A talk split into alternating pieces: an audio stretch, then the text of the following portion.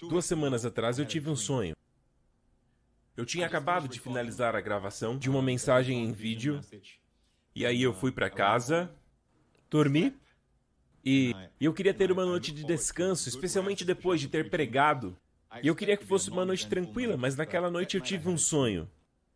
E neste sonho, eu estava pescando num belo lago.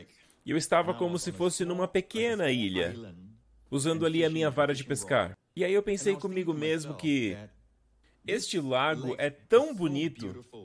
Como eu queria ter uma casa do lado deste lago. É tão sereno, calmo.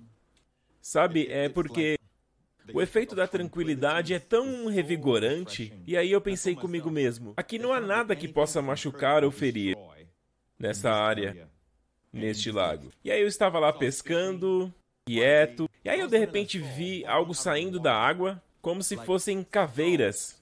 Literalmente, caveiras mesmo. Sabe? E aí elas estavam saindo da água, caveiras brancas. E não tinha nada a ver com aquele cenário anterior que eu estava em paz, tranquilo. Totalmente diferente. E aparecia uma caveira atrás da outra.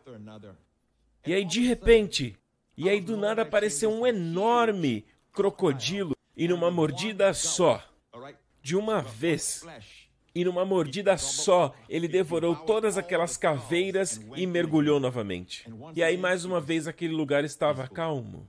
Eu senti Deus falando comigo através daquele sonho. E ele falou assim: que o inimigo está aí fora, especialmente neste ano, para devorar aqueles que têm uma mentalidade carnal. Então Deus me mandou pregar uma mensagem para que vocês não tenham uma mentalidade carnal, porque a Bíblia diz que ter uma mentalidade carnal é morte mas ter a mente do Espírito é vida e paz. E o Senhor falou para mim que ter uma mentalidade carnal, sabe, a gente sempre pensa que ter uma mentalidade carnal é aquela pessoa que, que são viciadas em pornografia. É claro que isso é ter uma mente carnal, mas eu tô falando de outro tipo. Muitas vezes ter uma mentalidade carnal pode ser confiar no seu próprio entendimento, na sua própria sabedoria, andar no conselho dos ímpios, colocando a sua mente, a sua confiança nas suas próprias forças, nos seus próprios talentos, que é exatamente o contrário da mensagem do Evangelho que diz que nós não podemos salvar a nós mesmos. E Deus me disse que isso é ter uma mente carnal. E ter uma mente carnal é se tornar comida para o inimigo. Lembre-se que em Gênesis, quando Adão caiu, a Bíblia diz que Deus disse para ele: Do pó você veio, e ao pó você voltará. E lembra-se quando Deus repreendeu o diabo? Foi isso que ele disse: Do pó você se alimentará. Todos os dias da sua vida, foi o que Deus disse para o inimigo. E Deus havia acabado de dizer que Adão tinha se tornado pó. Em outras palavras, ele passou a ter uma mente carnal, um homem da carne, não mais um homem do espírito. Deus nos fez. E apesar de nos ter dado este corpo, amém, para nós vivermos nele, mas não para sermos controlados por ele, nem governados por ele e ter uma mente carnal. Quando Deus nos criou, quando ele soprou no homem, ele colocou algo em você que é eterno, que é real, que tem uma, uma ligação com Deus. É o Espírito. E Deus soprou em Adão, fez o seu corpo do pó da terra, e é por isso, depois que partimos, quando alguém morre, Amém? Na sepultura, o seu corpo volta ao pó. Mas isto é somente o corpo, porque o verdadeiro ser tem que estar alocado em algum lugar, mesmo depois da morte, porque você não morre, apenas céu ou inferno. E a Bíblia diz que o inferno não foi preparado para os homens, mas para Satanás e seus demônios, mas aqueles que o seguirem terminarão no lago de fogo. E a Bíblia diz muito claramente que Adão foi feito alma vivente, mas o segundo Adão, o Cristo Jesus que veio para ser o modelo de todos os homens de como viver. Amém? Jesus é o segundo Adão e ele veio para ser um espírito doador de vida, mas ele veio em carne. Amém? E nós vemos através do padrão de Jesus, Deus quer que o nosso espírito, o verdadeiro ser, governe a nossa mente, a nossa alma, as nossas emoções e então os nossos corpos. Então eu tive esse sonho e quando acordei era tão real quando eu acordei, eu senti algo. E a primeira coisa que Deus me falou foi: diga às pessoas pararem de ter uma mentalidade carnal. Elas estão se tornando comida para o diabo. Deus falou para mim que muitas vezes nós não percebemos o quanto estamos nos tornando vulneráveis por termos uma mentalidade carnal. Fiquem no Espírito de Deus. Este é o lugar onde você estava, naquela ilha. Na ilha, eu estava tão próximo de tudo que estava acontecendo. Havia o mal. Eu vi aquele crocodilo vindo como se fosse o diabo, devorando todas aquelas caveiras que representavam a morte, aqueles que têm uma mente carnal, mas eu estava intocável. Estava em terra seca. E Deus me falou: Você está em Jesus Cristo e você está no Espírito, então permaneça no Espírito. Coloque a sua confiança no Cristo. Aprenda a ser guiado pelo Espírito, amém? E terá caminhos de paz, veredas de delícias e paz. Amém? A Bíblia diz: Feliz é o homem que encontra sabedoria e o homem que adquire entendimento. Amém? Aqui diz muito claramente que o homem que encontra sabedoria e adquire conhecimento, que o resultado da sabedoria vale mais do que a prata, e o seu ganho maior do que o ouro fino. Ela é mais preciosa que os rubis. A sabedoria é mais preciosa que os rubis. Qualquer coisa que você possa desejar não pode se comparar a ela. A abundância de dias está em sua mão direita. Olhe isso, a abundância de dias está na mão direita da sabedoria. A sabedoria aqui está personificada como mulher. Você a abraça. Em outro capítulo de Provérbios diz: Você a abraça, e as suas duas mãos vão abraçar você. Amém? E a abundância de dias está na sua mão direita. Perceba que Deus prioriza a abundância de dias. Abundância de dias. Saúde. Quantos concordam que saúde é uma prioridade? Amém? Qual é o ganho de ter riquezas? Qual é o benefício de ter fortunas, fama, se seu corpo está debilitado em doenças? Então Deus prioriza isso, saúde, que obviamente está incluso em abundância de dias, que está em sua mão direita, e na sua mão esquerda está riquezas e honra. Os seus caminhos são caminhos de delícias, e em todos os seus caminhos a paz. Então percebemos que a sabedoria nos traz essas cinco coisas. Essas são cinco bênçãos que vêm da sabedoria. Número 1, um, abundância de dias. Número 2, riquezas. Número 3, honra. Quantos concordam que essas são as coisas mais procuradas, mais do que qualquer outra coisa? Você quer saúde, uma vida longa, você quer riquezas, e não vamos fingir que não. E a Bíblia não é contra pessoas terem riquezas, não, não. Ela é contra as pessoas serem possuídas pelas suas riquezas, amém? Elas vivem por isso, a mente delas é carnal, sempre pensando como ganhar dinheiro, como ganhar mais dinheiro, mais dinheiro, ao invés de focar somente no Senhor e deixar as bênçãos correrem atrás delas. Amém! Este é o padrão de Deus. Este é o padrão de Deus para os seus filhos. Deus não é contra você ter dinheiro, Deus é contra o dinheiro ter você. Amém? A Bíblia diz que o amor ao dinheiro é a raiz de todos os males e não o dinheiro em si, amém? E o melhor jeito de quebrar esse amor ao dinheiro é sendo generoso, dizimar e honrar ao Senhor com a primícia do fruto do nosso trabalho. E aí as nossas ofertas para abençoarem os pobres, ajudando as pessoas em necessidade. E é assim que Deus nos ensina como quebrar o amor ao dinheiro. Amém? E isso vai expulsar o controle da ganância sobre a sua vida. Amém. Glória a Deus. Deus quer que você tenha riquezas? Sim. Honra, honra, estima. Todos nós queremos isso, amém? E quem vai nos dar isso? A sabedoria. A sabedoria nos traz saúde, riquezas e honra. Seus caminhos são caminhos de delícias. Número 4. Ou seja, uma vida agradável e prazerosa. As pessoas têm essa ideia que a vida cristã é uma vida de sofrimentos. Não, a minha Bíblia diz que o caminho dos transgressores é duro. Jesus disse assim: Tome meu jugo sobre você. Ele disse: Vem até mim e me dê o seu fardo, e tome o meu jugo sobre você. Amém? Meu jugo é suave e o meu fardo é leve. Então me dê o seu fardo que é pesado, e eu vou te dar o meu fardo que é leve. Amém? Me dê o seu jugo de escravidão e pegue o meu jugo sobre você, porque meu jugo é suave. Amém? Suave e leve. Fardo. Jugo suave e fardo leve. Essa é a vida do cristão.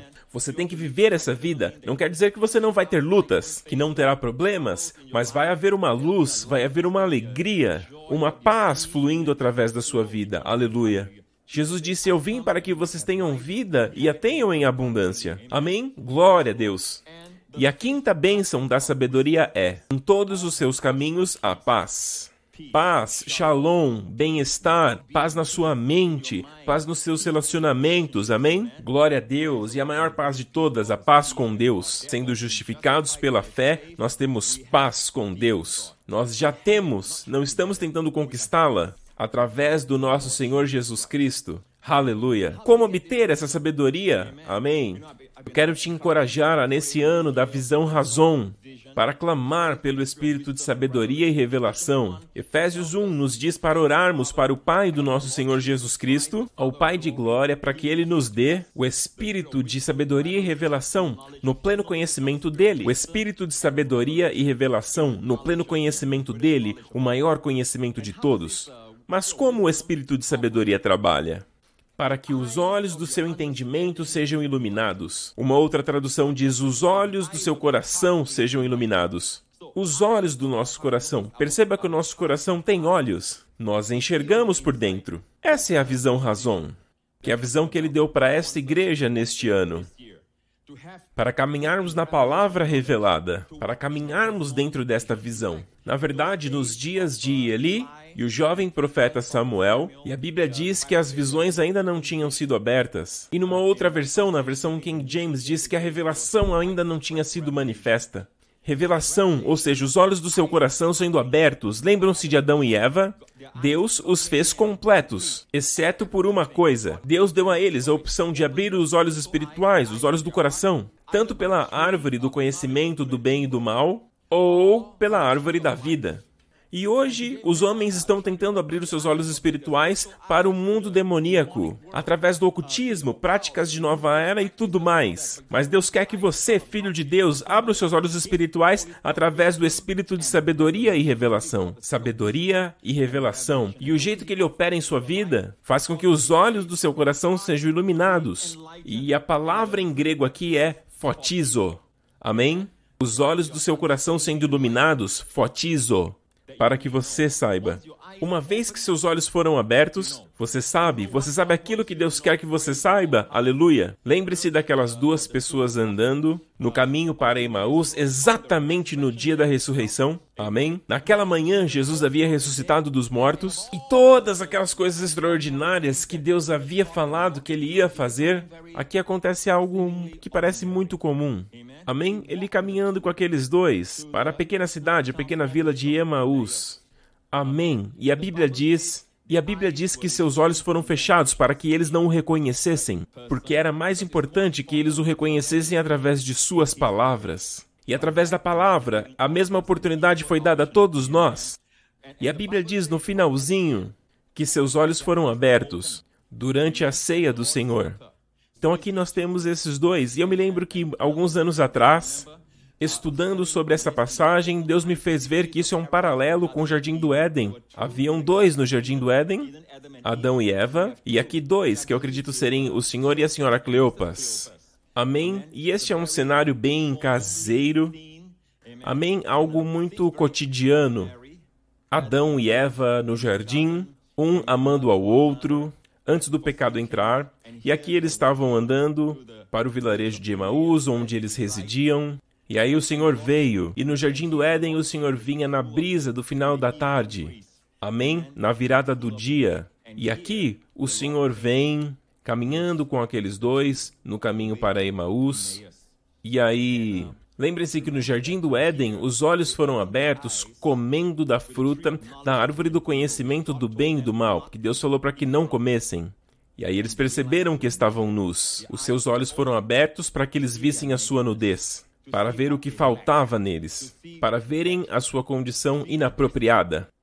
Mas aqui, o Senhor partiu o pão, e aí eles perceberam. O Senhor deu a eles a ceia, a comunhão, e aí eles perceberam que era Ele.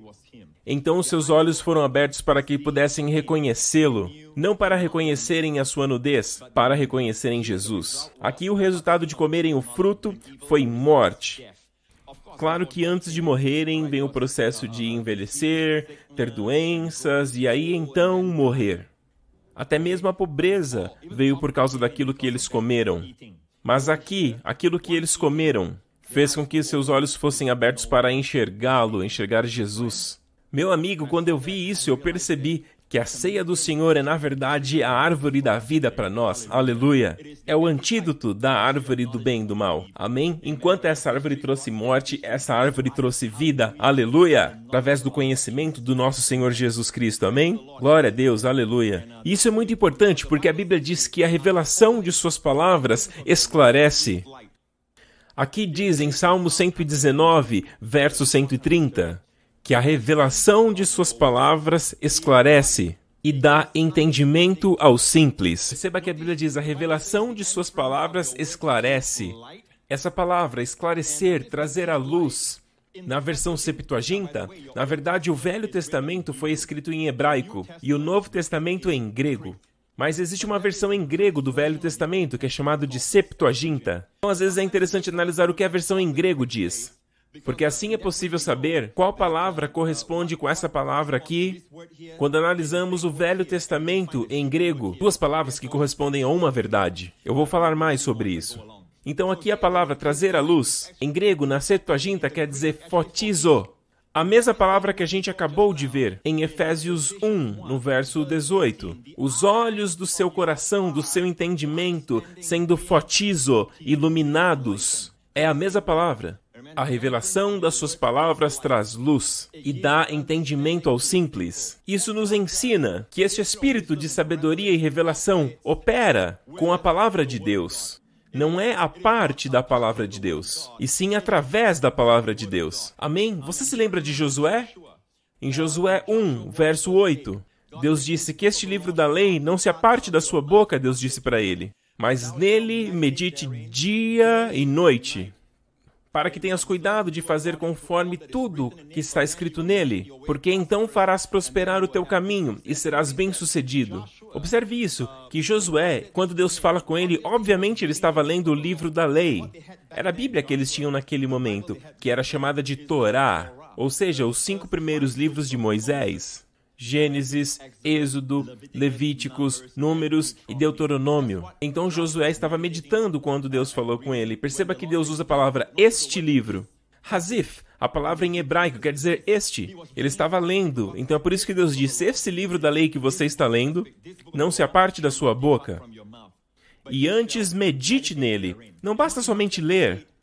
Você deve meditar nele dia e noite. Mas lembre-se disso, amigo.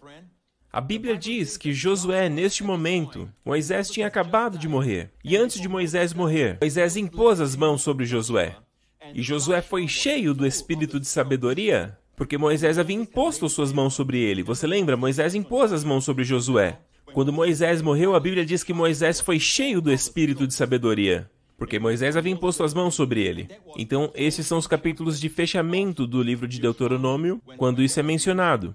O próximo livro da sequência é exatamente o capítulo 1 de Josué, e é aqui que nós estamos. Não é suficiente apenas receber o espírito de sabedoria. Amém? Deus opera com a união dos dois. Ou seja, assim você terá sabedoria na sua vida, terá visão em sua vida. Amém? Glória a Deus, porque aí então farás o seu caminho ser próspero. E então terá êxito no que fizer. Aleluia! Aleluia!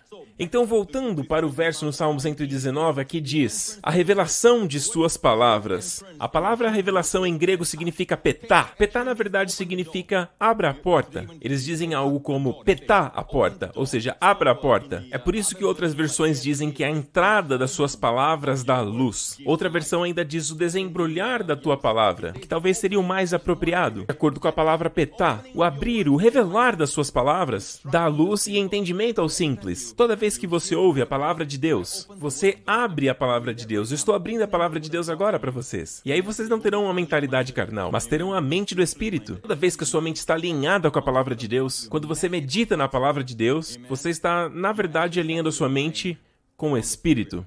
E ter a mente do Espírito é vida e paz. Shalom, bem-estar, saúde, plenitude. Está tudo nessa mesma palavra, shalom. Amém. Amém. Glória a Deus. Perceba que apesar de Josué estar cheio do espírito de sabedoria, ele não negligenciou a Bíblia, a palavra de Deus. Amém. Estava aberto quando Deus falou com ele. Deus falou este livro da lei. Obviamente ele estava lendo naquela hora. Ela não deve se apartar da sua boca, Josué. Você deve meditar nela durante dia e noite. Perceba, dia e noite, para que tenhas cuidado de fazer. Olha isso. Tenhas cuidado de fazer. O cuidado de fazer. Deus poderia ter dito: medite nela dia e noite para fazer tudo o que está escrito nela. Ele não precisava ter dito o cuidado de fazer. Ter cuidado, observar, em hebraico shamer. Observe, veja, olhe, vigie.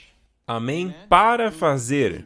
Em outras palavras, quando você medita na palavra de Deus, numa passagem, no verso das Escrituras, e você medita nele, cedo ou tarde, você vai ver como aplicá-lo.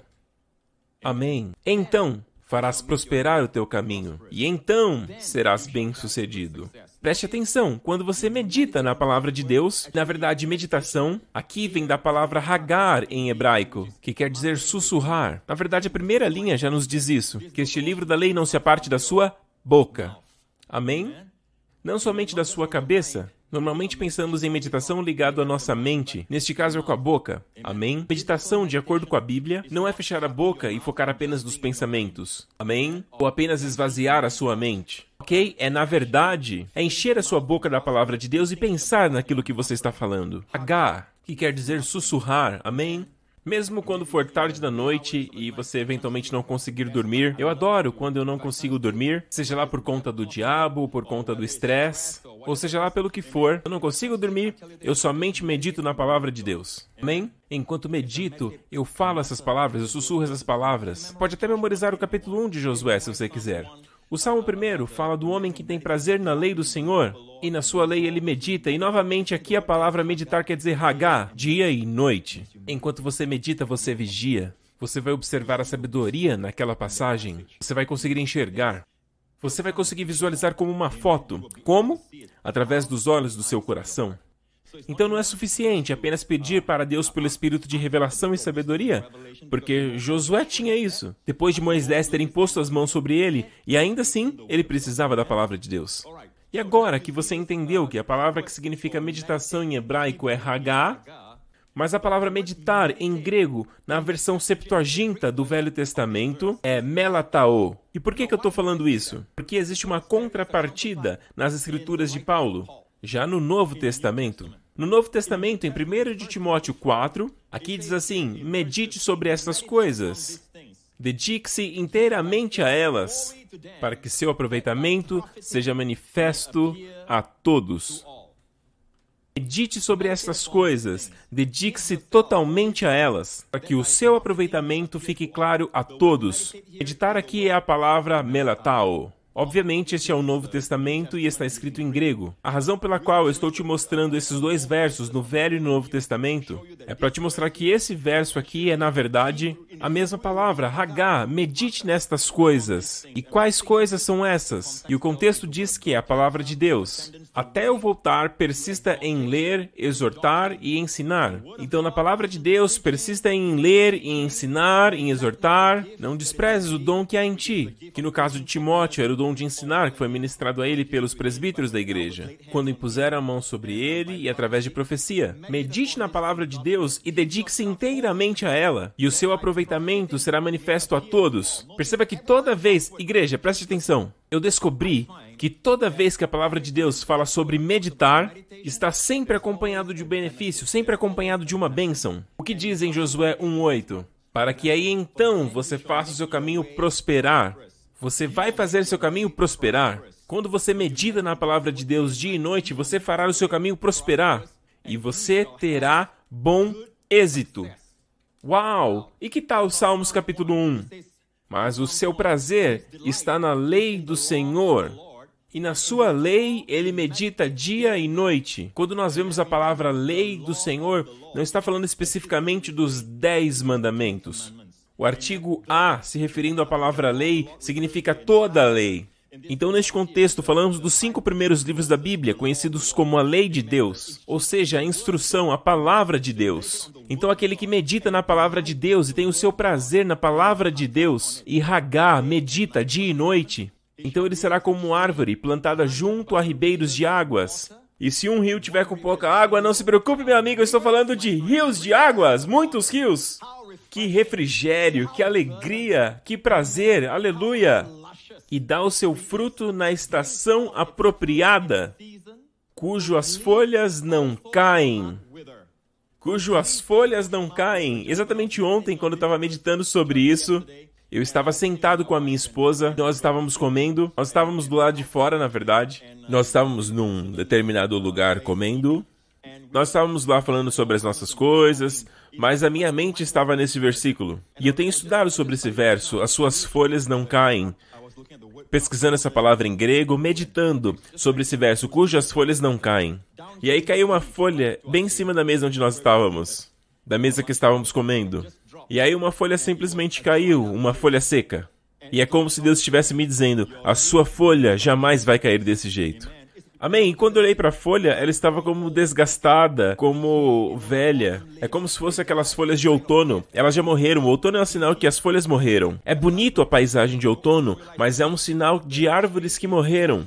Mas a Bíblia diz que se você meditar na palavra de Deus, você será como árvore plantada junto a ribeiros de águas. E algo plantado não foi algo que cresceu sozinho. E a palavra plantado significa que alguém te colocou ali. Quer dizer que tem alguém que te ama, que está cuidando, que está observando você. Onde? Junto a ribeiros de águas. Você terá seu fruto na estação correta e a sua folha não cairá. E num outro lugar na Bíblia, a Bíblia interpreta a Bíblia e diz: As folhas são para a cura das nações. Então as suas folhas, a sua saúde, a sua cura, elas jamais cairão. Amém. Você será para sempre verde, para sempre jovem. Aleluia. Olha essa parte. Eu acabei de dizer que toda vez que a Bíblia fala sobre meditar, existe um benefício. Amém? E aqui diz: E tudo quanto fizer, prosperará. Exatamente igual Josué 1:8. Amém? Então fará prosperar o teu caminho e você terá bom êxito. E aqui diz: que quando você medita na palavra de Deus, tudo o que você fizer prospera. Não importa qual seja a sua ocupação, se você é um médico, um professor, uma dona de casa, amém? Qualquer coisa que fizer, prospera.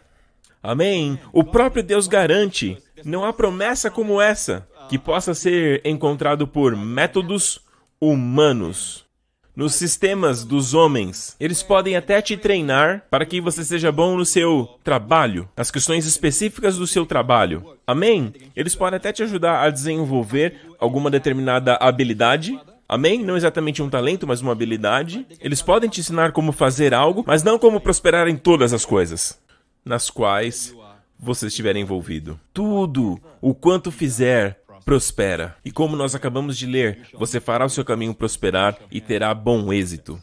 Aleluia! A palavra bom êxito é a palavra sacal.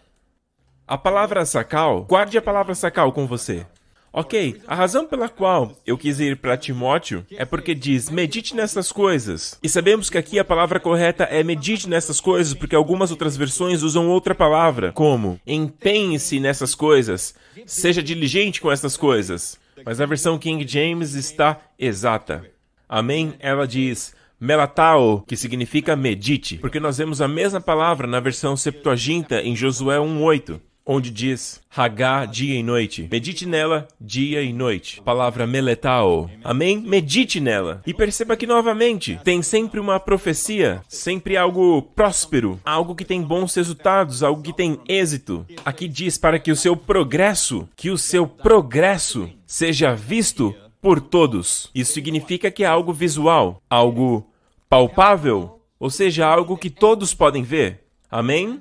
E eles viram que Deus era com José. Amém? Faraó viu.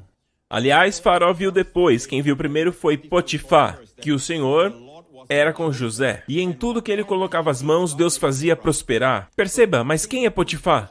Ele não é um crente. Amém? O mundo, o seu chefe. Amém? Os seus colegas, as pessoas do mundo vão ver que Deus é com você. Talvez eles não consigam definir exatamente. E eles vão ver que Deus é com você e tudo aquilo que você fizer, Deus fará prosperar. Amém? Está sempre conectado com a meditação na palavra, sempre atrelado com a meditação na palavra. Amém? E aqui continua a dizer, no verso 16: Atente bem para a sua própria vida e para a doutrina.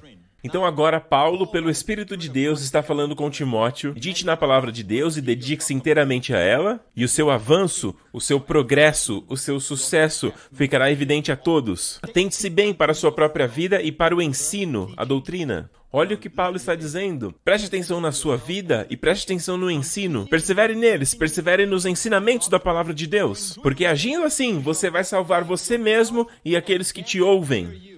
Ou seja, se você permanecer nos ensinamentos do Senhor, você vai salvar a você mesmo e você vai salvar os outros que estão te ouvindo. Na primeira vez que eu li isso, algum tempo atrás, eu, fiquei pensando, eu achei estranho, porque, obviamente, Timóteo já era salvo. Ele era um pastor. Amém? Este capítulo inteiro foi escrito por Paulo para um pastor. E a palavra salvo aqui não é salvo da, da morte eterna. Não é salvo do inferno ou salvo da morte eterna, como nós pensamos. Não estamos falando desta salvação, apesar que a palavra aqui é a palavra sozo, que também significa salvação, no sentido de nascer de novo. Obviamente, Timóteo já era um fiel. Então, o que, é que ele quis dizer? Persevere na palavra de Deus, persevere ensinando a palavra de Deus, porque fazendo isso, você vai salvar a si mesmo e vai salvar os outros que te ouvem. Sabe o que eu acredito? A palavra sozo também é utilizada para cura. Amém? Então, quando analisamos desta, desta forma, desta maneira, o contexto se torna mais claro, porque ele está escrevendo para um cristão. Então, o único contexto que se adapta para um cristão, o que, que a gente ainda precisa hoje? Precisamos ser salvos. Salvos de vícios, salvos de hábitos pecaminosos. Sim, isso também é salvação. A palavra salvação aparece diversas vezes nos evangelhos. Por exemplo, quando Jesus falou com a mulher, foi curada tocando a orla de sua veste, sua fé sozou você. Então também está incluído na palavra curar. Amém. Permaneça nos ensinamentos, amém? Dê ouvidos à palavra de Deus. Continue se alimentando da palavra de Deus. Amém? Continue internalizando a palavra, porque a revelação da palavra, a abertura da palavra, a explicação da palavra de Deus te trará luz. Amém? Te iluminará. Fotizo. Glória a Deus. Enquanto você ora para que o espírito de sabedoria e revelação se manifeste. Amém? E assim, dessa forma, as tempestades não te pegarão. Amém? Num lugar onde você não consegue ver. Sabe, uma das maiores dificuldades que as pessoas têm hoje em dia, que eu ouço pelo espírito e que eu também ouço fisicamente, das pessoas ao redor é: eu não sei o que fazer. Eu não sei o que fazer, eu não sei como agir, eu não sei o que fazer. Sabe, neste momento difícil de doença, eu não sei o que fazer. A situação financeira difícil, eu não sei o que fazer. Problemas no casamento, eu não sei o que fazer. Sabe, amigo, a resposta está na sabedoria de Deus. Amém? Cristo já te deu sabedoria. E o jeito que ela se manifesta é através da oração. Peça a Deus pelo espírito de sabedoria e revelação, para que os olhos do seu coração sejam iluminados. Nós precisamos ver observar, meditar na palavra de Deus. E a outra forma que o Senhor acabou de nos mostrar agora é meditar em Sua palavra. Pegue um verso das Escrituras, algo que você quer tomar posse para sua vida. Pode ser saúde, cura, uma quebra de vícios. Amém? Você está crendo em Deus para restaurar o seu casamento? Seja o que for, pegue algum verso da Bíblia. Pode ser, inclusive, aquele que nós lemos agora, Salmos 1. Verso 3: Ele será como árvore plantado junto a ribeiros de águas, que dá o seu fruto na estação própria. Consegue visualizar? Você consegue visualizar? Essa pequena porção da palavra de Deus pode te dar a visão razão. Consegue se visualizar como uma árvore plantada, sempre verde, sempre saudável, sempre forte, sempre jovem. Amém. Tudo que você faz prospera. Amém. Você consegue ver você mesmo nessa situação? Se consegue, se você tem olhos para ver. Essa é a visão razão, meu amigo. Essa é puramente uma visão razão, porque veio diretamente da palavra de Deus. Aí a palavra de Deus está cheia de visões razão. Sabe, para mim, eu vejo a Bíblia como um depósito. E é um depósito que Deus quer que você abra, que você quebre as barreiras, porque a explicação, a revelação de suas palavras traz luz, traz sabedoria, traz abundância de dias, aleluia. Quando vem a sabedoria, ela te dá riquezas, honra, prazer e paz, aleluia. Amém. Sabe, eu me sinto como Davi, no Salmo 119, verso 162, quando ele diz: Eu me deleito na tua palavra como alguém que encontrou um grande despojo. Sabe, naqueles dias quando eles iam para as batalhas e a recompensa deles era os despojos da guerra. Poderia ser as ovelhas, o gado, a prata, o ouro, as armas. Sabe, eu me deleito na tua palavra, Davi disse, como alguém que encontra um grande despojo. Você também se sente assim? Feliz é o homem que encontra sabedoria. Amém? A sua mercadoria é melhor do que a prata, e o seu ganho é melhor do que o ouro. Aleluia! É o mesmo sentimento de quando você, sabe, quando tem uma empresa nova no mercado de ações, sabe, uma empresa que ainda é desconhecida, mas você investe nela. E aí aquela pequena ação cresce muito e se torna algo muito grande dentro do mercado de ações. Amém? Isso é encontrar um grande despojo. Esse mesmo sentimento que você tem, você tem que ter ainda muito mais pela palavra de Deus. Porque nela existe um ganho que é muito maior do que o ouro. E a sua mercadoria é muito melhor do que a prata. E qualquer outra coisa que você desejar não pode se comparar com ela. O seu valor excede e muito ao valor dos rubis. Aleluia! Amém? Nós não temos um problema conjugal. Nós temos falta de sabedoria. Nós não temos uma crise financeira. Nós temos um problema de falta de sabedoria. Amém?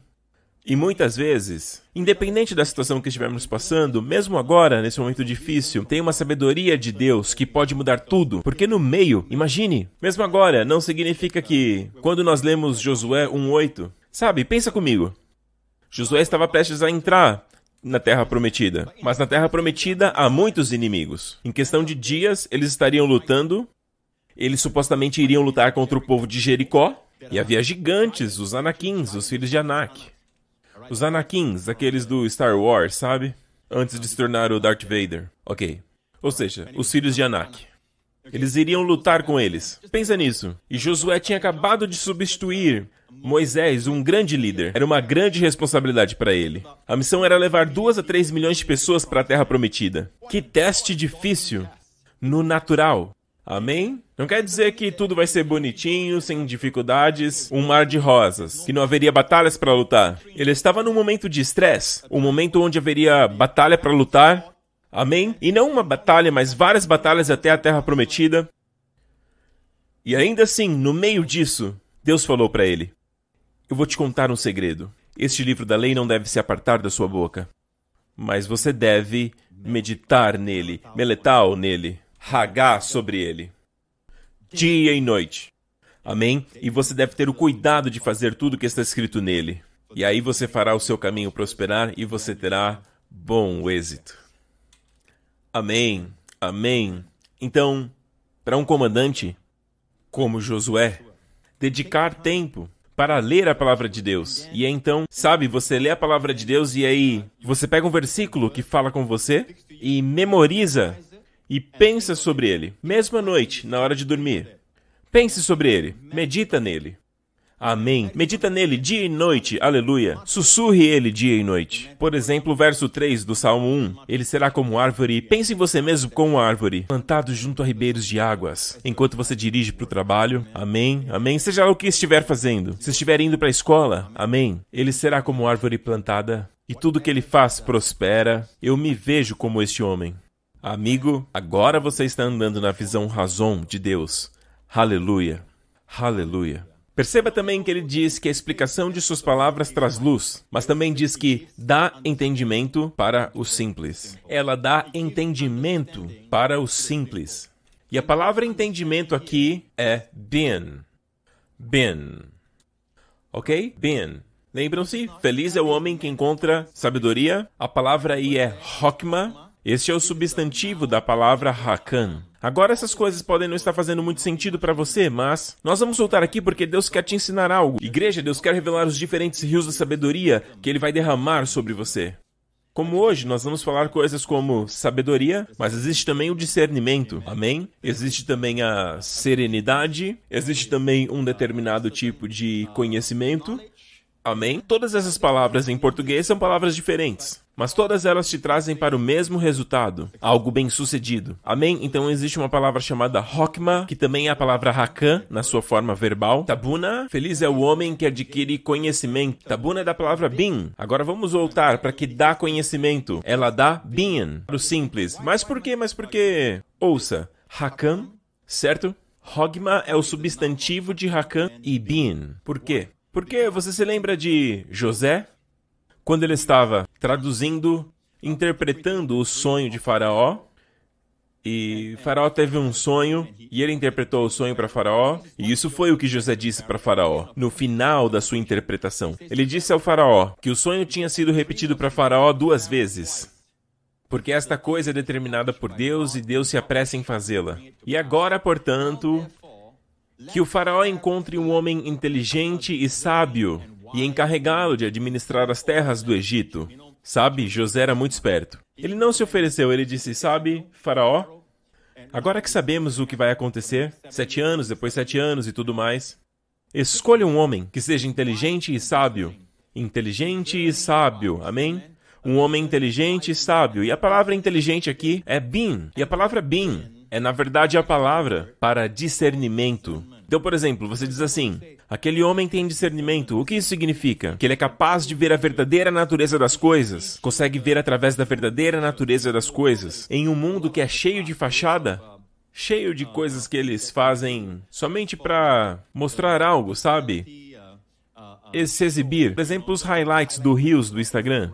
Sabe? Qual é a verdadeira natureza das coisas? Amém? Quando você ouve um casal, sabe, é, durante o aconselhamento, você ouve somente aquilo que eles falam ou você tem discernimento para a verdadeira natureza das coisas? Quando você ajuda alguém, você deve prestar atenção na real natureza das coisas. E isso é chamado de bian, ou discernimento. Amém? Então, então Josué disse que o faraó encontre alguém com discernimento e sábio para governar sobre o Egito. E a palavra sábio aqui é a palavra Hakan, cujo substantivo é Hokma. Feliz é o homem que encontra Hakan e Bin, ou seja, Hokma e Tabuna, que é o substantivo destas palavras. Estas são exatamente as duas palavras.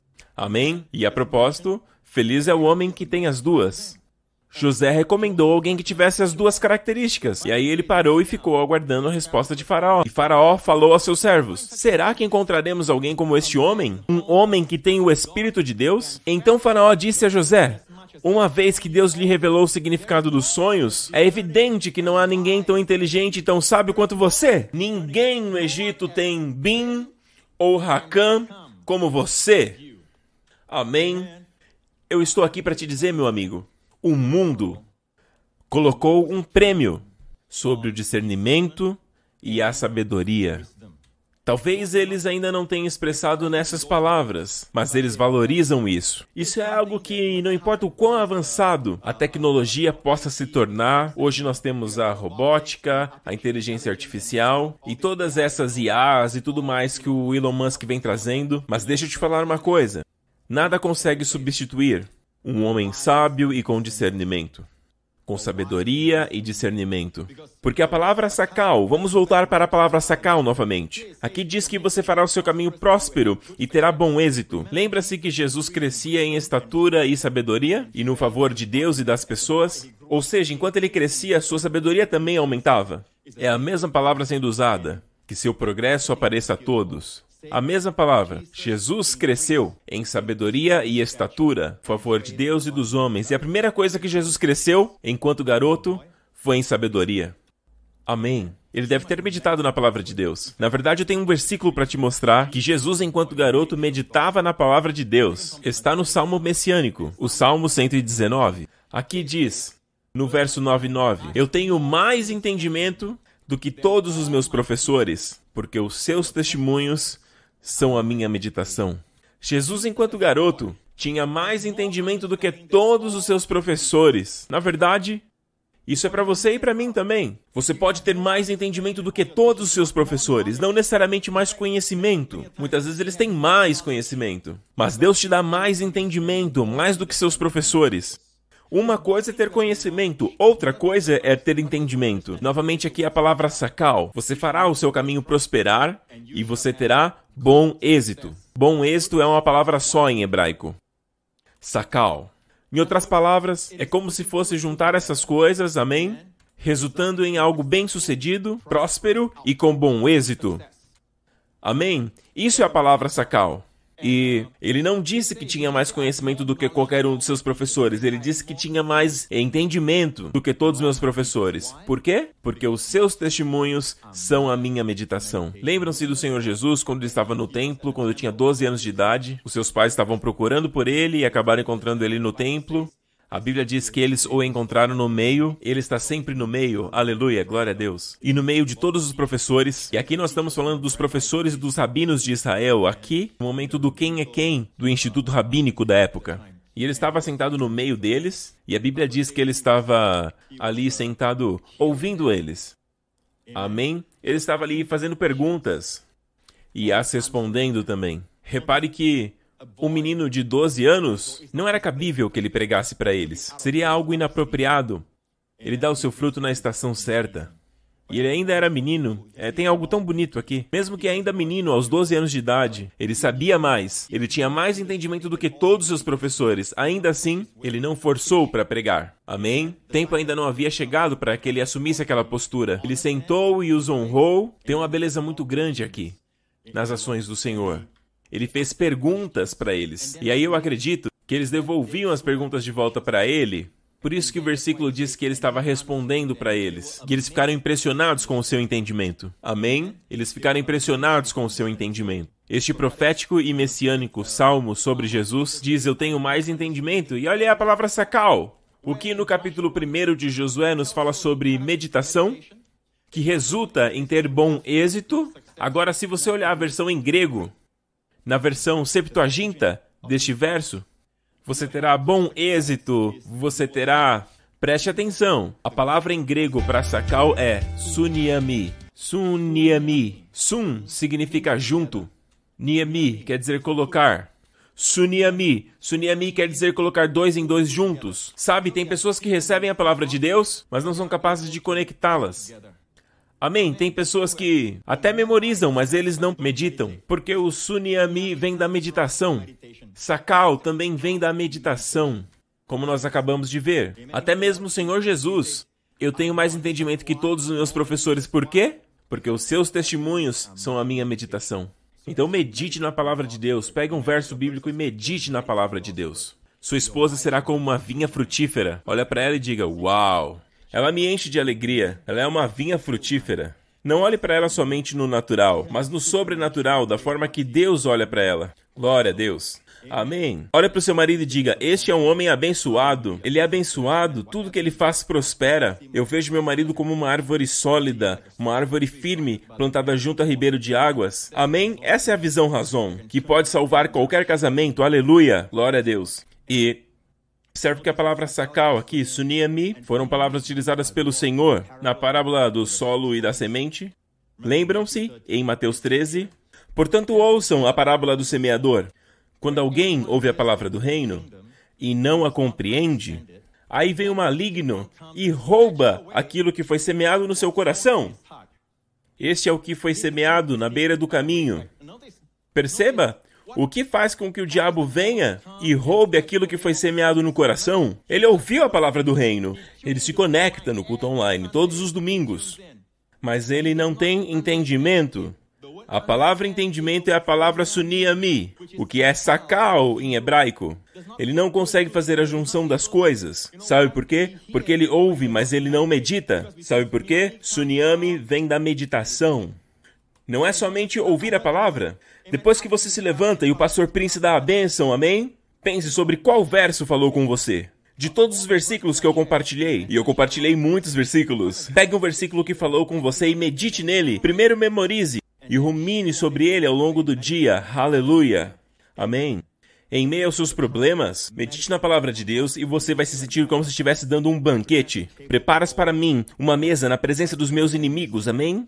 Aleluia! Você se sente como se você estivesse num banquete ou como se tivesse achado um grande despojo? Aleluia! E a única diferença é que é ainda melhor do que o ouro e a prata. E a melhor ação do mercado, o melhor investimento que você pode um dia fazer. Aleluia! É melhor do que tudo isso. Amém? Então este homem, quer dizer que ele não ouviu a palavra, ele ouviu a palavra. Ainda assim o inimigo veio, aquilo que estava onde?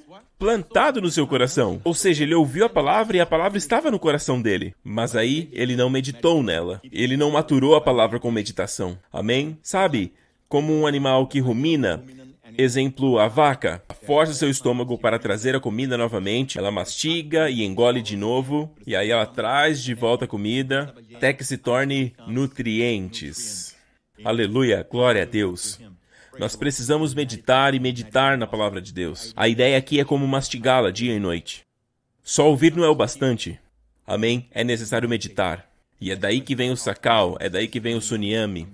Você vai ser capaz de, oh, agora eu consigo ver. Agora eu já sei como aplicar isso na minha vida. Sim, é isso, agora eu consigo ver. Eu não consigo fazer você enxergar. Amém? Você pode ouvir o que eu estou ensinando Mas você precisa meditar, pedir a Deus o espírito de sabedoria e revelação, amém? E meditar nos versos que eu falei para vocês. Você vai fazer isso? Você vai? E na noite que você não conseguir dormir, eu quero compartilhar um testemunho de uma irmã de Singapura. Ela disse: Pelos últimos dois meses eu venho sofrendo com insônia. Eu tenho acordado no meio da noite, às três e meia da manhã, e aí eu não consigo dormir novamente. E era ainda mais estressante para mim porque eu preciso cuidar da minha filha. Meu marido tem que trabalhar no escritório, então eu fico aqui sozinha para cuidar da casa e da minha filha. Eu tinha de tomar remédios para conseguir dormir, e eu tinha medo que na hora que eu parasse de tomá-los, a insônia retornaria.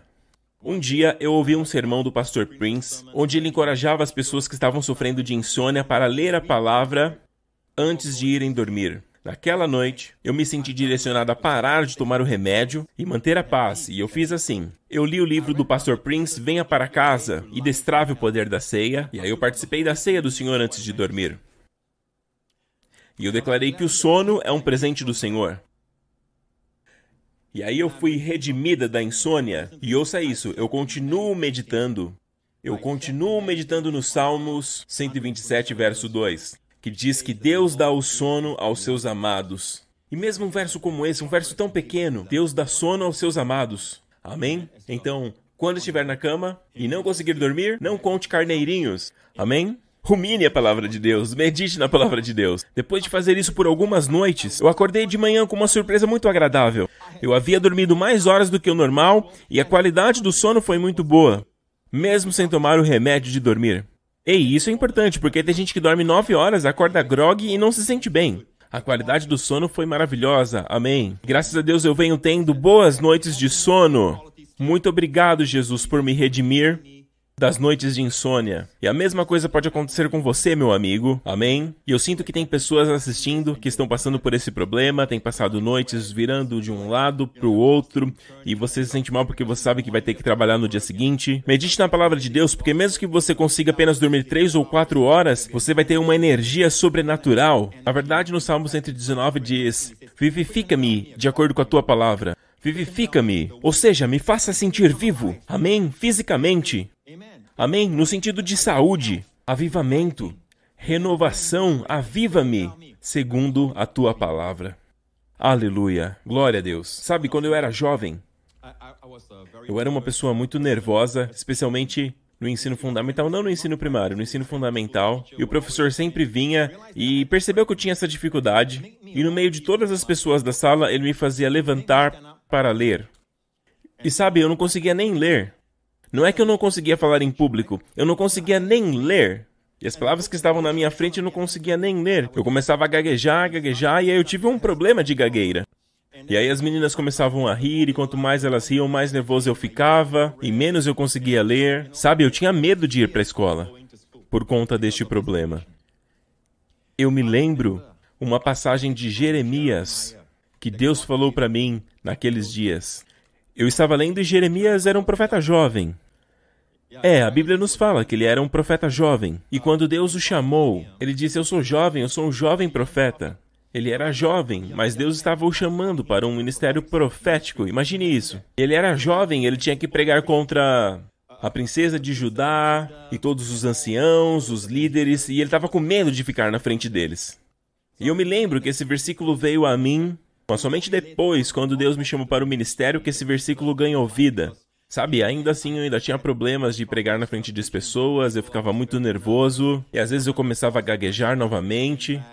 E eu ficava muito nervoso para falar numa sala com poucas pessoas. E nesse versículo que Deus falou comigo. E naquele tempo eu não conhecia a visão razão, eu não sabia de nada disso. E foi isso que Deus falou comigo. Portanto, vá e prepara-se e fale tudo aquilo que eu te ordenar. Não desanime por causa do rosto deles. Eu tinha medo do rosto das pessoas. É verdade, eu olhava para a cara delas e eu pensava como elas estão me avaliando de acordo com o rosto delas. Deus disse: Não tenha medo do rosto deles, para que eu não te desanime na frente deles. Porque eis que, e essa foi a visão razão que ele me deu. Naquela época eu não sabia o que era visão razão. Ele me disse: Eu te vejo assim, filho. Eis que hoje ponho você como cidade fortificada e como coluna de ferro e muralhas de bronze, não muralhas de pedra, muralhas de bronze. O bronze é resiliente, mesmo contra o fogo. Amém. O bronze é resistente mesmo ao fogo. Então essas muralhas não podem ser queimadas. Eu te fiz cidade fortificada, pilar de ferro, paredes de bronze, contra todo o país, contra os reis de Judá, contra as suas autoridades, contra os seus sacerdotes e contra o seu povo. E eles lutarão contra você, mas não conseguirão derrotá-lo. E pense nisso no contexto de pregação. O chamado de Jeremias era pregar para essas pessoas.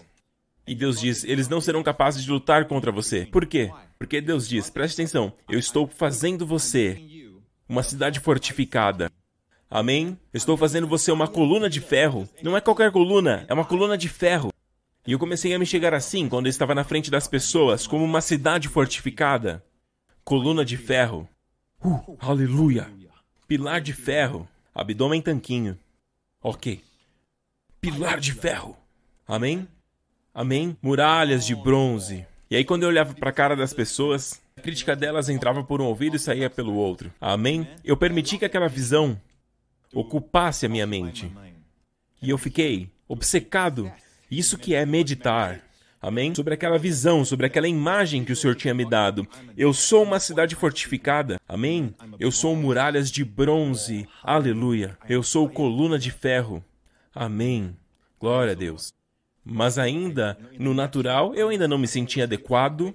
E muitas vezes aquela visão veio no meu socorro. Aleluia. Glória a Deus. Talvez Deus tenha falado com você, mas a Bíblia é cheia de visões razão, tesouros que Deus quer colocar na sua vida para que você possa meditar, para preencher os olhos do seu coração. Amém? E de repente um dia você vai acordar e você vai dizer: Cadê aquele medo? E a Bíblia diz que você vai olhar e ele não vai estar mais lá. Aleluia, glória a Deus. Obrigado, Jesus. Eu prego isso para te encorajar a meditar na palavra de Deus. Encontre alguns versos simples na Escritura. Um versículo que fale com você. Talvez seja um desses versículos que eu compartilhei na pregação com você. A revelação da tua palavra traz a luz. Medite nisso. E rapidamente você vai começar a se tornar um homem ou uma mulher com sabedoria e discernimento. Talvez você não perceba, mas os outros vão começar a perceber. E o seu progresso aparecerá para todos. Você fará o seu caminho prosperar e terá bom êxito. Amém? Exatamente como Jesus. O nosso Senhor Jesus, que cresceu meditando na palavra de Deus. Amém? E é por isso, e mesmo quando ele estava sendo tentado, a sua única resposta era: Está escrito, está escrito, está escrito. Amém? E na cruz, ele na verdade recitou o Salmo 22 inteiro. Amém? O seu coração estava cheio das escrituras da palavra de Deus, exatamente da forma que Paulo orientou Timóteo. Em 2 a Timóteo, verso 3 diz: Desde criança você tem aprendido sobre as escrituras sagradas que podem te tornar sábio para a salvação através da fé no nosso Senhor Jesus Cristo. Perceba que a palavra salvação aqui, sotéria, o substantivo da palavra sozo, é uma palavra que inclui tudo. Não pense somente na salvação do inferno. Eu nasci de novo, eu nunca mais vou para o inferno. Não pense somente nisso. Este é apenas o início, amém? Você foi salvo e salvo para sempre, aleluia! Mas sotéria significa bem-estar, proteção, preservação, plenitude, saúde, bem-estar mental, Está tudo nessa palavra, sotéria. Então as escrituras. Pare, Paulo fala para Timóteo, desde criança. E a mãe e a avó de Timóteo, eles eram todos cristãos e o treinaram muito bem. Então, pais, invistam tempo para treinar seus filhos nos caminhos do Senhor. Ensine para eles, dê um versículo para memorizarem. Talvez eles não gostem da primeira vez, mas fale para eles. Isto vai ajudá-lo, amém? Vai ajudá-lo em qualquer momento que você estiver sozinho, que você sentir medo, Pense nesse versículo, traga ele para sua mente. O Senhor é meu pastor e nada me faltará. Tu estás comigo, a tua vara e o teu cajado. Visualize-se como uma ovelha sendo cuidada. O Senhor andando com a sua vara para te proteger. Você não está sozinho, Deus está com você. Você vira para a direita, a bondade está do seu lado. Quando você vira para a esquerda, a misericórdia está com você. Faça eles memorizarem a palavra de Deus, mostra para eles como meditar a palavra de Deus. Eu contei ao Justin sobre meditação. De vez em quando, quando eu estou sussurrando, ele olha para mim e diz: Pai, você está meditando? E eu digo, sim, filho. Amém? Fale para os seus filhos aquilo que você está fazendo. Você não ensina somente falando, dizendo aquilo que eles devem fazer. Você lidera, você ensina muito mais pelo exemplo. Medite na palavra na frente deles. Na verdade, tem um versículo que fala sobre isso, para falar sobre a palavra de Deus. Em Deuteronômio 11, você falar da palavra de Deus quando deita, quando levanta, quando está andando. Amém? Bíblia diz que você multiplicará os seus dias e os dias dos seus filhos e terá dias como o céu na terra. Uau! Dias como os céus na terra. Eu oro para que você aceite esse desafio, meu amigo, e medite na palavra de Deus, amém? Durante as madrugadas. Se você acordar no meio da noite e não estiver sentindo bem e parece que um ataque de pânico está vindo sobre você, ok? Não foque no medo, foque na palavra de Deus. Qual é o meu versículo? Qual é o versículo que eu tenho que meditar? e traga aquele versículo à mente. Você pode até falar baixinho. Às vezes, quando você só pensa, você foca no problema, mas quando você fala, a tua mente foca naquilo que você está falando. Amém? Mature o versículo, mature ele. Amém? Glória a Deus. E eu estou te falando isso para que você seja revigorado, mesmo que você tenha poucas horas de sono. Vai ser um sono muito agradável. Aleluia. Glória a Deus. Obrigado, Senhor Jesus. Aleluia. Deus está curando alguém de um problema no pulmão. Eu vejo um ponto preto no seu pulmão e o Senhor já te curou deste problema. Você pode ir até o médico e fazer os exames e quando você quando você fizer, nos avise. Aleluia, obrigado, Senhor Jesus. Tem alguém que está assistindo isso agora e mesmo agora, enquanto você está assistindo, seus olhos estão lacrimejando. E isso acontece frequentemente, os olhos lacrimejam. Deus está te curando agora. Você vai perceber nos seus olhos como se fosse um clarão e está sendo curado. E se você precisar, vá até o médico, faça os exames e, por favor, escreva para nós para que nós saibamos da sua cura. Muito obrigado, Senhor Jesus. Alguém com um problema no ombro, você não consegue fazer assim com o ombro, você não consegue levantá-lo, faça agora em nome de Jesus. Levante agora, levante agora em nome de Jesus. Aleluia. Amém. Dê um soco no ar. Amém. O soco da vitória. Aleluia. Amém. Você foi curado em nome de Jesus. Obrigado, Deus Pai. Obrigado, Pai. Alguém com problema no joelho? Na verdade, é, Deus está me mostrando os dois lados. Parece que você tem problema nos dois joelhos. Ou seja, pessoas que têm problema no joelho direito ou pessoas que têm problema no joelho esquerdo, ambos estão sendo curados agora. Mova o seu joelho para cima, para baixo e veja que o Senhor já te curou agora. Você foi curado, Deus te curou agora. Glória a Deus. Amém. Assim que você verificar os resultados, escreva para nós, compartilhe conosco. Nós queremos nos alegrar com você. Aleluia. Aquilo que Deus fez em você, Ele quer fazer na vida de outros também. Aleluia. E o seu testemunho será o gatilho de outros testemunhos. Glória a Deus. Amém, amém, amém. Glória a Deus. Eu vejo alguém que quando você deita à noite, e isso acontece com bastante frequência, quando você deita, se sente uma azia, uma azia, está te fazendo passar umas noites em claro. E Deus está te curando agora. Na verdade, você está assistindo esse tipo de azia neste exato momento. Ele está tocando em toda essa área, até a raiz mais profunda deste problema. Receba agora em nome de Jesus. Amém? Seja qual for a sua doença, seja qual for o problema. Amém? Eu quero orar por você agora em nome do nosso Senhor Jesus. Porque Deus sempre confirma a palavra através de sinais e maravilhas. Amém? Ele não confirma a palavra dos homens, ele confirma a palavra dele. Aleluia. Então, se você pode, fique de pé. Se possível, levante as suas mãos para o Senhor. E agora mesmo, apenas diga: Pai, eu te agradeço pelo espírito de sabedoria e revelação e a iluminação dos olhos do meu coração. Obrigado, Deus Pai, em nome de Jesus. Agora, Pai, enche o coração deles, enche a visão deles com visão de vida, saúde, longevidade, livres de doenças no nome do Senhor Jesus Cristo, porque a tua palavra é vida para aqueles que a encontram, é saúde, saúde, saúde para toda a carne. Aleluia, receba isso, meu amigo. Visualize-se a si mesmo como uma árvore plantada junto a ribeiros de águas. É isso que eu oro por você neste momento. Rios de águas, você consegue ver esses rios de águas? Você estará sempre revigorado, nunca em falta, e a sua folha jamais cairá. Amém. Tudo que você fizer vai prosperar. Até quando você cometer erros, vai prosperar. Deus vai tornar em bênção. Amém? Não vai errar propositalmente para provar isso. Amém? Tudo que você fizer vai prosperar significa tudo que você fizer vai prosperar. Aleluia. Em nome de Jesus, Pai, agora toca neles, Senhor agora, todos eles, em nome do Senhor Jesus, que estão sofrendo de qualquer forma, Senhor, no seu corpo, nas suas emoções, nas suas mentes, em nome do Senhor Jesus. Derramando o vinho e o óleo, cura a vida deles completamente em nome do Senhor Jesus. Em nome do Senhor Jesus. Sim, é Ele que cura os corações quebrantados. Eu vejo uma mulher, eu não sei porquê, mas você tem chorado muito recentemente. E Deus está curando o seu coração. O óleo está sendo derramado. Amém? O seu remédio miraculoso, que não tem efeitos colaterais, está sendo derramado agora. Amém? Ele está curando o seu coração. Sabe, é, uma das atribuições do Messias, a unção que Deus derramou sobre ele, é de curar os de coração quebrantado. E tem muita gente com coração quebrado. E Deus está te curando agora, enquanto você está nos assistindo. Receba a cura, meu amigo, em nome do nosso Senhor Jesus Cristo. E agora eu declaro o teu corpo curado em nome do Senhor Jesus Cristo. E eu declaro que a tua mente vai estar em paz. Amém. Equilíbrio mental.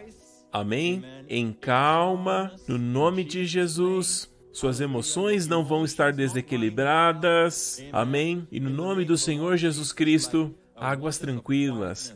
Ele te guia para águas tranquilas nas suas emoções em nome de Jesus. Obrigado, Pai. Aleluia, aleluia, aleluia. Tem uma grande paz, eu estou sentindo. Mantenha Jesus a partir de agora nos seus olhos. Amém, amém, amém. Continue a crescer em sabedoria e em estatura e no favor de Deus e dos homens. Amém. Assim como Jesus fez enquanto ele crescia. Obrigado, Senhor Jesus. Meu amigo, se você nunca recebeu Jesus como seu Senhor e Salvador, tudo isso que eu estou compartilhando é para quem crê. Amém. Mas você ainda não entrou no reino e o depósito está cheio de bênçãos e o Pai está correndo para te receber. Amém. Você só precisa dar um passo na direção dele. Se você confessar, eu sou pecador, mas Jesus morreu pelos pecadores, ele morreu na cruz por todos os meus pecados, morreu por mim, ele morreu no meu lugar, ele assumiu o meu juízo e Deus nunca mais vai me julgar se eu colocar a minha confiança em Jesus. Meu amigo, se este é você, faça essa oração comigo agora. Diga: Pai Celestial, eu te agradeço por me salvar. Eu te agradeço por ter enviado Jesus Cristo, que morreu na cruz pelos meus pecados que se tornou maldito por mim, para que eu pudesse ser abençoado. Ele foi rejeitado para que eu pudesse ser aceito. Obrigado, você tirou toda a minha vergonha, tirou todo o meu pecado, tomou todas as minhas doenças. E eu te agradeço, Senhor, porque me destes a sua justiça em Jesus Cristo. Obrigado, Senhor Jesus. O Senhor se tornou doente pelas minhas enfermidades, para que eu tivesse a saúde de Deus em Jesus. Obrigado, Pai. Jesus Cristo, diga: Jesus Cristo é o meu Senhor e Salvador. Eu te agradeço, Pai, por ressuscitá-lo dos mortos. E ele está vivo e eu posso vê-lo à sua mão direita. Obrigado, Senhor. Aleluia. Eu estou salvo, para sempre salvo. Todos os meus pecados foram perdoados. Em nome de Jesus. Você fez essa oração, meu amigo, agora você é filho de Deus. Nasceu de novo e todas as coisas já se passaram. E todas as coisas foram feitas novas. Glória a Deus. Ok, então fique de pé. Aleluia.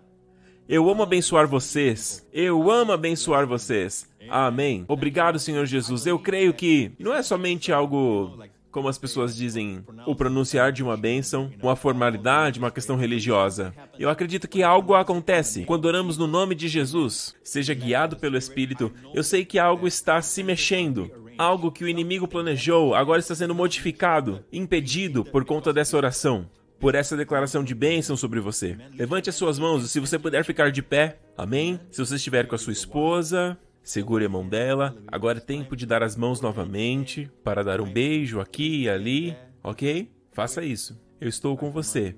Aleluia. Glória a Deus. Levante as suas mãos neste lugar. E em qualquer lugar que você estiver assistindo isso agora,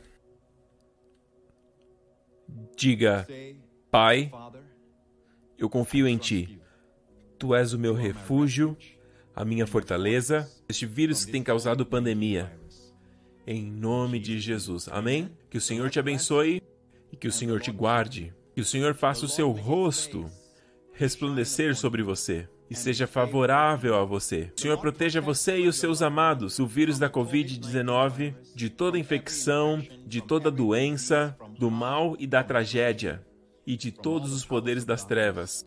Que Deus conceda a você e a sua família uma maravilhosa shalom, bem-estar no seu corpo, na sua mente e shalom, paz, seja multiplicada. Em nome do Senhor Jesus Cristo. E todos dizem Amém. Amém. Amém. Glória a Deus. Amo vocês. Aleluia.